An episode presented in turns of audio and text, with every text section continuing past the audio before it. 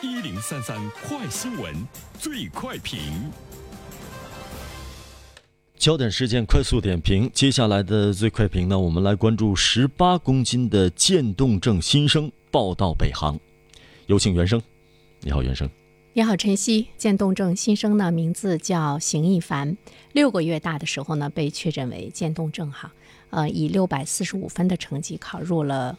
北京航空航天大学，这是很多孩子梦想的学校。但是我们看到呢，一个渐冻症的孩子呢考上了。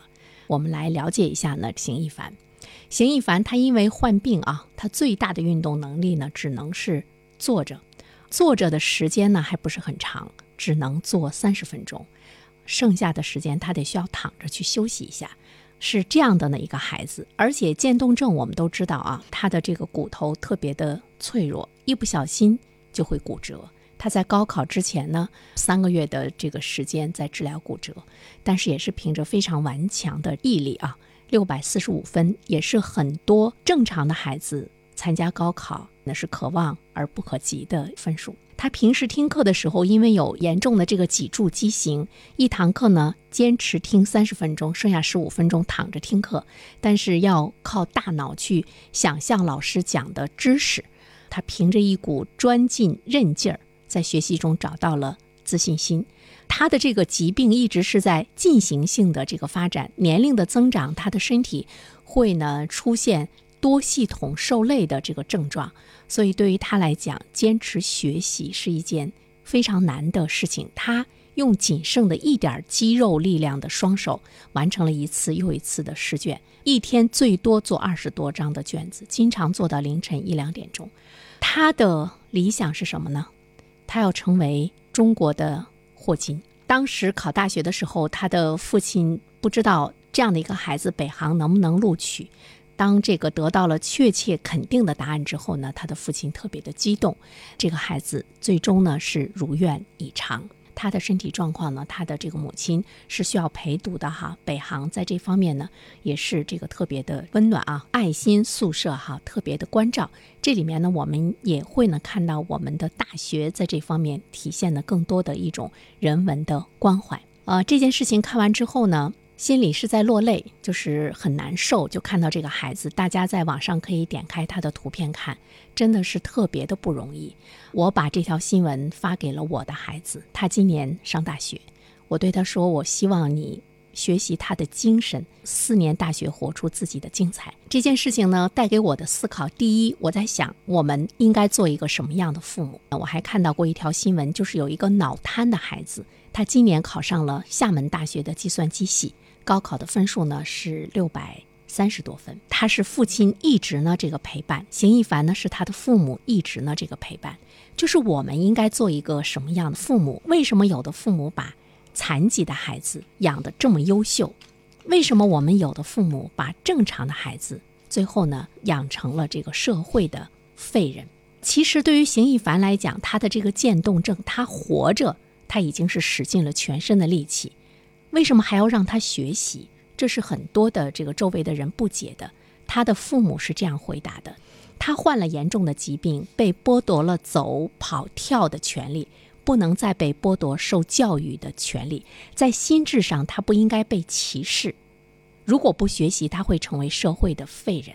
现实生活中，我们需要反思的是，有多少正常的孩子最后成长为社会的废人？所以呢，我们要给他的父母点赞。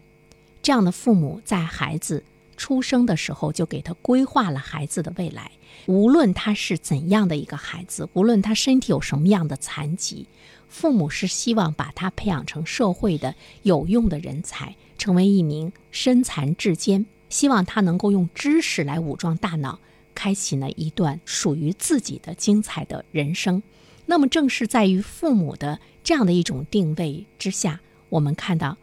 邢一凡立志要做中国的霍金，他要用自己的知识改变世界。试想一下，在我们今天走向大学校门的这些孩子中，有多少人会有邢一凡的这份励志，用自己的知识改变世界，用自己的知识创造世界？我们作为父母来讲，其实即便孩子是很正常，你觉得他能够自食其力，我们也应该呢对他有更多的人生的规划，要给孩子呢灌输做一个什么样的有价值的人。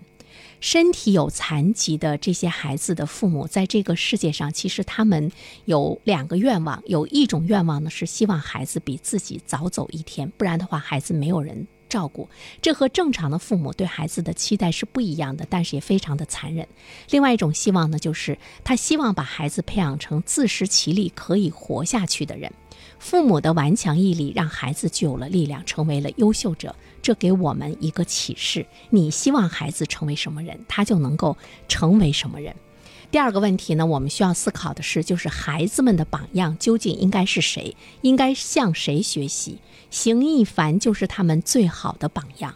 这个里面，其实我们的媒体应该广泛的宣传。但是，就是这样一个感动人、励志的故事，我们看到，其实媒体给予的关注点不是很多。